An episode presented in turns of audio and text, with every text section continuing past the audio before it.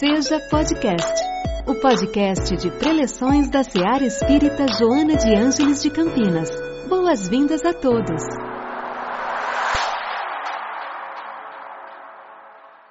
Prazer estar aqui novamente. Obrigado, Paulo. Muito obrigado pelo convite. Obrigado à casa, a esses corações todos aqui reunidos, não é? E que possamos sair daqui hoje é, com pelo menos uma semente em nossos corações, porque esse é o propósito desse nosso encontro. Muitos daqui, talvez todos, né, tomaram o passe logo depois. Qual o sentido de tomarmos o passe? No que é que ele nos acrescenta? Por que, que é importante? Qual é o sentido da gente estar numa, numa casa como essa, de orações, uma casa espírita? Qual é o sentido do Espiritismo? Essas são algumas reflexões que eu acho que é muito importante a gente fazer, porque nós não estamos meramente frequentando um lugar, nós não estamos meramente saindo da nossa casa para ir como se fôssemos a um culto, nem, nenhuma crítica ao culto, evidentemente. Mas o Espiritismo, ele, ele, é, uma vez o Paulo disse uma, uma frase aqui muito interessante, que não é a religião do futuro, é o futuro das religiões. Né? Você lembra disso, né, Paulo? Então, veja, é, esse capítulo da Joana de Ângeles, é, que se chama Problemas, Facilidades e Fé, nós vamos focar nessa questão da fé enquanto elemento de releitura dos problemas, enquanto base de facilidade e, sobretudo, de felicidade. De felicidade. É, o, o capítulo 19, então, do, do Evangelho segundo o Espiritismo, tem como título A Fé Transporta Montanhas. Eu acho que eh, todo, todo mundo já ouviu essa expressão. A fé transporta montanhas, não é? Eu lembro uma coisa interessante, quando, quando morreu aquela esposa do Roberto Carlos, que chamava Maria Rita, né? É, e ele é, ele é extremamente católico, sabe? Eu vi uma, uma, uma entrevista dele, foi uma passagem interessante que ele, a repórter perguntou para ele assim, Roberto, a fé remove montanhas? Ele disse, não remove, mas ajuda a atravessar. Achei interessante essa resposta dele. Mas vamos falar então do poder da fé. E esse capítulo 19, ele começa com uma passagem muito conhecida de Jesus que é quando um pai vai eh, com seu filho, não é? Vai dizer a Jesus se Jesus podia atendê-lo, que ele estava endemoniado, sabe? A, a situação da Palestina do, do século I era uma situação assim em que as doenças eram normalmente vistas como um castigo, não é? Então se a criança nascesse cega era um castigo dos pais e tudo. Então, é, tinha esse verdadeiro horror, a, particularmente as doenças de pele, fossem elas de que tipo fossem, que eram sempre associadas à lepra, não é? E fosse quem fosse, fosse quem fosse, apresentava esse tipo de doença, ia lá para o vale, né, onde ficavam os leprosos, né, o vale dos sofrimentos. E também havia muito, muito dessas doenças que eram causadas de, alguma, de algum modo, tal qual hoje, né? Que hoje a gente chama de depressão, síndrome do pânico, não é? Mas, é, esquizofrenia, né? Que na época eles eram chamados do que? Endemoniados. E esse pai, todo mundo era endemoniado, né? E esse pai então foi falar com Jesus se ele podia atender o filho dele, que o filho dele estava endemoniado. E, e, ele diz uma coisa interessante: ele fala assim, é, Eu já falei com os seus discípulos, mas eles não conseguiram curá-lo. E aí no Evangelho, que é o Evangelho de Mateus, né, que é onde, onde há essa passagem, ah, Jesus, Jesus então diz assim, ah, então me traga, né, o menino e tal. Aí ele expulsa o demônio. Isso é a forma deles, deles falarem, né, que ele expulsa o demônio e tal e que ah, aí vem a frase é, é, fatal que ele diz assim: por causa da vossa incredulidade, né? Ele diz assim, por que, que eles não conseguiram? Que aí vão perguntar para ele, por que, que nós não conseguimos né, recuperar o menino? Ele diz, por causa da vossa incredulidade. Incredulidade. Ele diz assim, pois em verdade vos digo, se tivesseis a fé do tamanho de um grão de mostarda. Vocês já viram um grão de mostarda? Acho que não tem mais do que um milímetro e meio a, a, a, o grãozinho da mostarda, que dá uma árvore frondosa maravilhosa. Né? Mas é assim: se tivesses a, a fé do tamanho de um grão de mostarda, diríeis a montanha: transporta-te daí para ali e ela se transportaria. E nada vos seria impossível. Então veja assim o, o, o, o significado do poder da fé que Jesus nos dá. E nesse capítulo, o, o Kardec diz uma coisa bastante interessante sobre a fé. Ele diz assim: a fé, olha, olha só, a fé necessita de uma base, base que é a compreensão perfeita daquilo em que se deve crer. Base que é a compreensão perfeita daquilo em que se deve crer. E para crer, não basta ver, é preciso, sobretudo, compreender. Aí é que aparece essa diferença entre a fé cega e a fé raciocinada.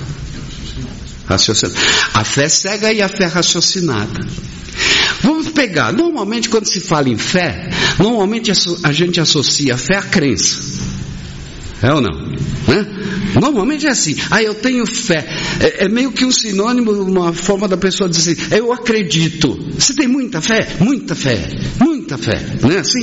Né? Como crença. Como crença. Então veja aqui, normalmente as religiões, e nós estamos falando do, do, da doutrina espírita, né? Da doutrina espírita, que não é bem propriamente uma religião. Nós estamos falando da doutrina espírita, que trabalha com o quê? Com as leis naturais que tudo obedece às leis naturais. Por isso que se fala de cumprir a vontade de Deus. É? Às vezes, se a gente não entende que a vontade de Deus se converte nas leis que regem o universo, parece que a gente se, se submete a um Deus que, que é, tem lá suas vontades, de vez em quando ele está nervoso, te castiga e coisas assim. Né? Então veja, qual a diferença? Normalmente nas religiões, de um modo geral, existe a crença como sinônimo, a fé como sinônimo de crença. Esse é um problema sério, né? Se eu simplesmente creio, sabe por quê? Porque se eu creio, daqui a pouco eu não creio mais. Eu posso crer ou não crer. Né? Então, o que, é que, o que é que acontece? As religiões, de um modo geral, se estruturam em dogmas. O que, que é o dogma? É aquilo que você não discute. Deus criou o mundo em seis dias e ponto final. No sétimo dia ele descansou. Então, ou, ou, ou seja, é, não há espaço para discussão, para compreensão, é mera aceitação. A crença cega leva, a crença dogmática leva à mera aceitação. E tem três problemas sérios com isso. Primeiro problema, primeiro problema, o fanatismo. Porque como não há base para discussão, o fanatismo. A pessoa se fecha naquilo e não admite discordância. Tem uma definição de fanatismo que é tão interessante. Ele diz assim: que o, o fanatismo é a crença sem amor. Olha que coisa interessante. Não é o fanatismo que leva uns a matar o outro por causa que o Deus não é o mesmo, não é assim? É o fanatismo, né? Veja o que, veja o produto do fanatismo, seja em religião, seja em futebol, seja no que for. Em política, veja os males do fanatismo. Primeiro ponto, o fanatismo. É, um, é, uma decorrência da fé cega, a fé dogmática. Segundo ponto, quantidade muito grande de descrentes.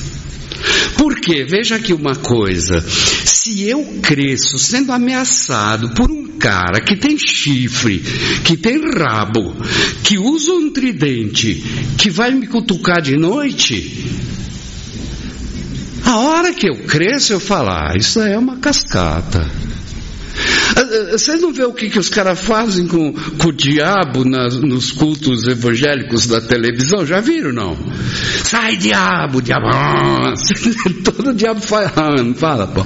Então, quer dizer, avacalha-se com o diabo. Então o cara fala, ah, ah o que que acontece? Cai na descrença. Daí o, o número tão grande de descrentes. Daí a nossa juventude não acreditar em nada, a não ser na Anitta. Olha que situação, fala a verdade. Não, não. Entendeu? Pô, uma juventude que tem como, como ídolo Pablo Vitar, sem nenhuma crítica a ele. Né? Eu não comprei o último disco dele, não sei se vocês já compraram, mas eu não, ainda não ouvi. Então, vê, terceiro ponto. Terceiro ponto que é resultado. Veja, se eu não acredito em nada, o que é a vida para mim? É isso que se vê. O que é a morte? É o fim. Não é assim? Não é assim? Se eu estou sofrendo absurdamente e sei que depois dessa vida não há nada, qual o melhor caminho para eu acabar com o meu sofrimento? Suicídio. Tá certo ou não? Você acha que se alguém que conhece a doutrina espírita e sabe dos seus postulados, postulados, que é o que nós vamos falar em seguida, você acha que o cara vai se matar? Não. Não. Leia Memórias de um Suicida. Né?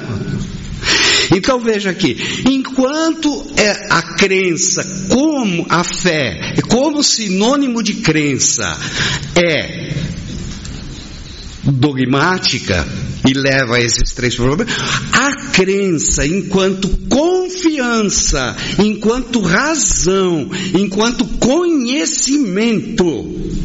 Porque o que, que nós temos de mais nobre senão a nossa razão? A crença enquanto razão, a fé enquanto razão, nos leva, e é isso que o Espiritismo dá, daí a importância da doutrina. Daí a importância de estudar a doutrina. Não é por acaso que está lá. Qual é o conselho? Espíritas, amai o primeiro. Amai. O segundo, instruí-vos. Instruí-vos. Por quê? Porque passa pela razão. O que nós estamos aqui, aqui é uma casa de culto à razão. A razão. Por isso que você não precisa vir de branco. Será que eu preciso ir de branco? Será que eu preciso usar um colar? Será que eu preciso usar um turbante? Nada disso. É razão. Então veja, ela se baseia em quê? Em postulados. Entendeu a diferença? Um é dogmático, você não discute. O outro é postulado, ou seja, é via é a compreensão das leis via razão. E quais são os postulados? Primeiro, crença em Deus. Por quê? E, e, e, aí as obras do Kardec deixam muito claro isso, do significado de que não haveria tudo o que há se não houvesse um Deus. É que a gente tem aquela ideia de que Deus é aquele senhor de idade, velhinho, barbudo, não sei o que, que está sentado lá, olhando para nós, como se ele não tivesse mais nada para fazer na vida. Né? Ficar tomando conta da gente. Ah, você acha, Deus, que eu vou à feira ou não? Sabe? Quer dizer, crença em Deus por quê? Porque não existe efeito sem causa. Tudo que existe é efeito de alguma causa. Então Deus é o que? A suprema inteligência primeiro. Mas isso se resolve só no campo da filosofia. É especulação. Porque qual é a prova da existência de Deus? A prova é por dedução. Dedução. Segundo ponto. Pluralidade dos mundos. Terceiro ponto imortalidade da alma. Quarto ponto, comunicação com do mundo material com o mundo espiritual. E último ponto, reencarnação. Cientificamente, três desses pontos estão resolvidos. Primeiro, reencarnação. É, uh, o número de estudos sobre reencarnação é imenso. Você já chegaram a ver algum, algum, algum vídeo desse tipo? Do, da criança que, que, que fala, não, mas meu pai era lá e vão até o lugar e ele identifica, identifica as pessoas da família e tal. São, os exemplos são vários. É só você dar uma navegada aí que você vê isso. Reencarnação. Se há reencarnação, é porque a alma é imortal. Tá certo? Há pessoas que dizem assim: não, é que a alma é eterna. Não, não, não. Eterno é Deus. Nós somos imortais. É diferente.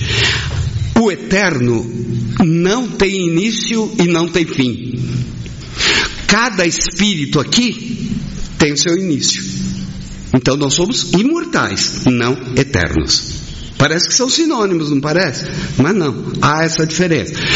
Depois, então se há reencarnação, se há a, a, a, a pluralidade das existências, alguém duvida aqui da, da comunicação dos espíritos? Não? Puxa, puxa, os exemplos né? Tá na cara da gente. Então, pelo menos esses três pontos são o quê? Produto do quê? Da razão. Produto da compreensão racional. Tá certo? Então, veja, veja como isso muda completamente a nossa percepção, o nosso sentido. Temos que dar um sentido à nossa vida, não é?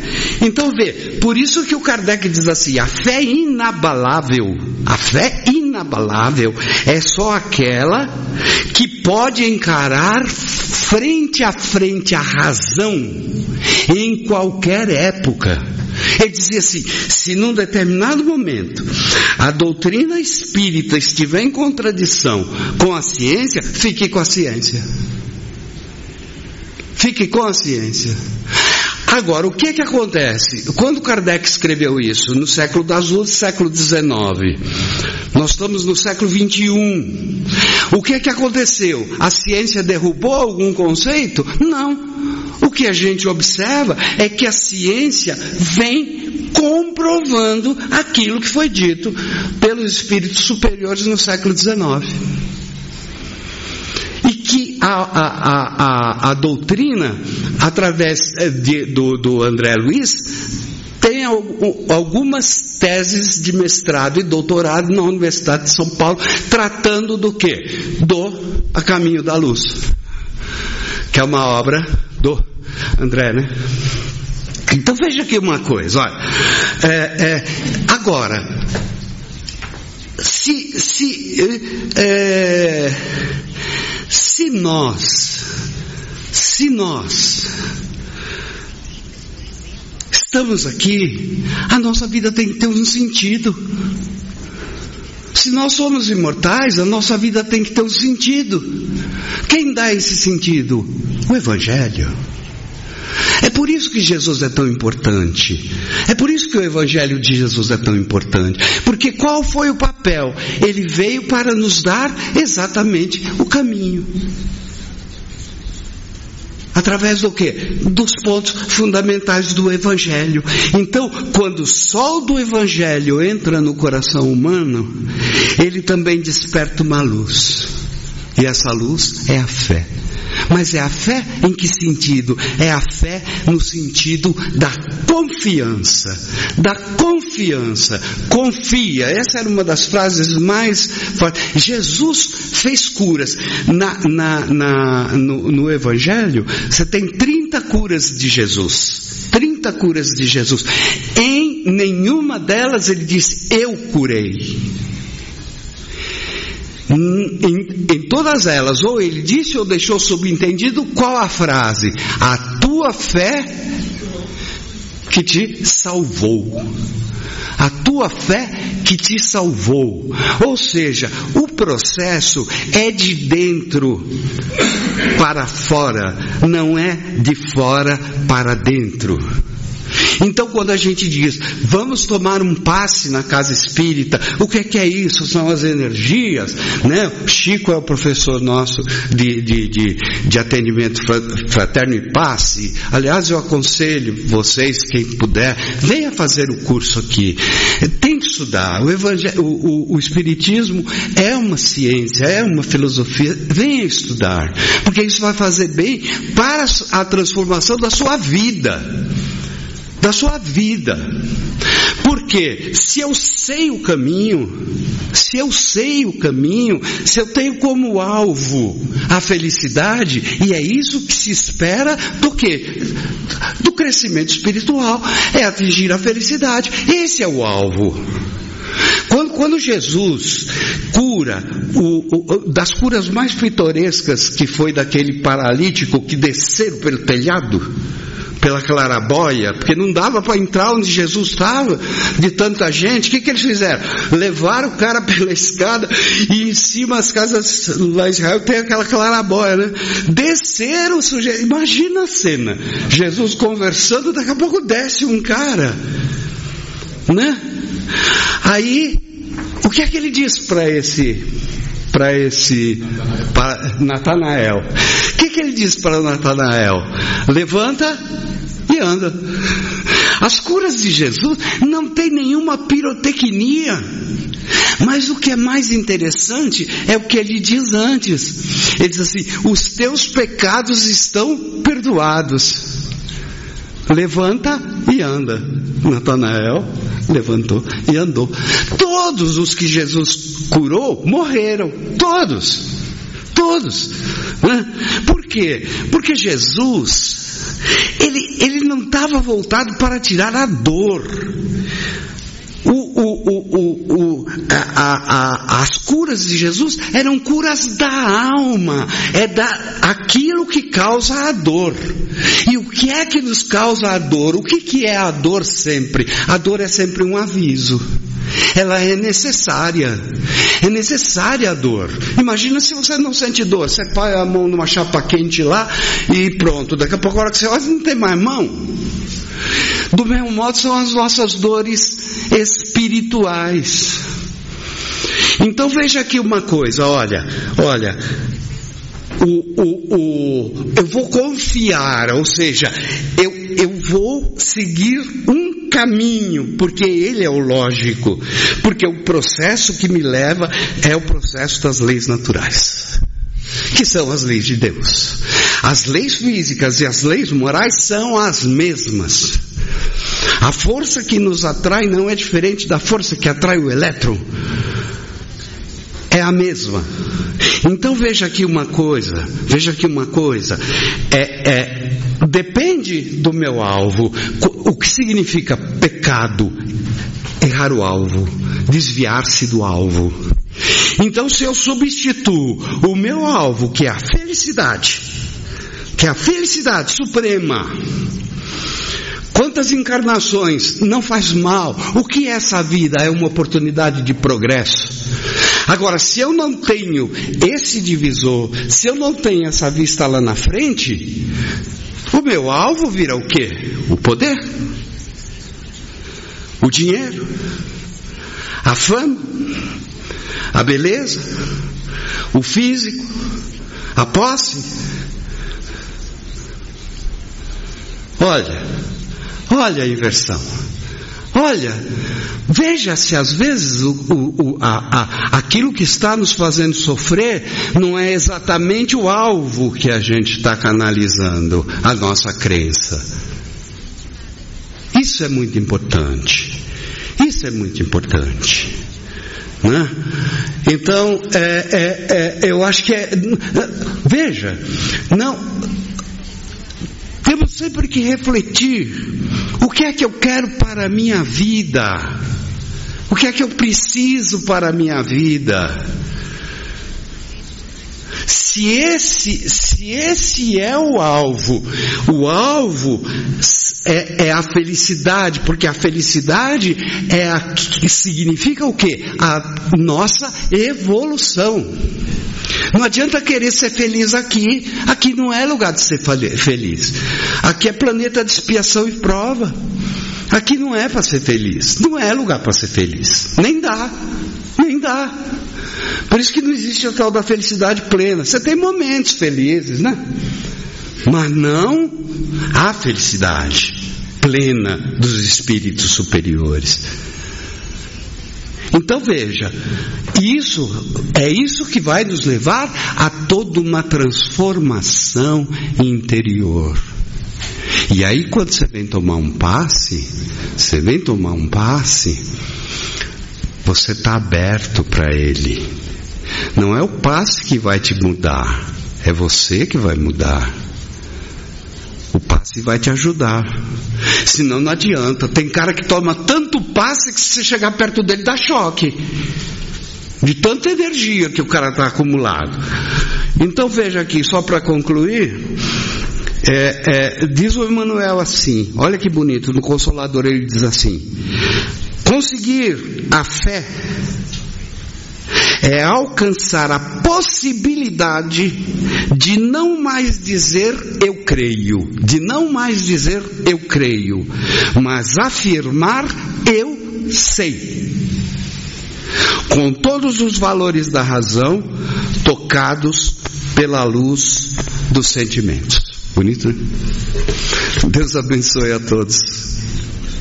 Que haja muita paz. Muito obrigado, viu?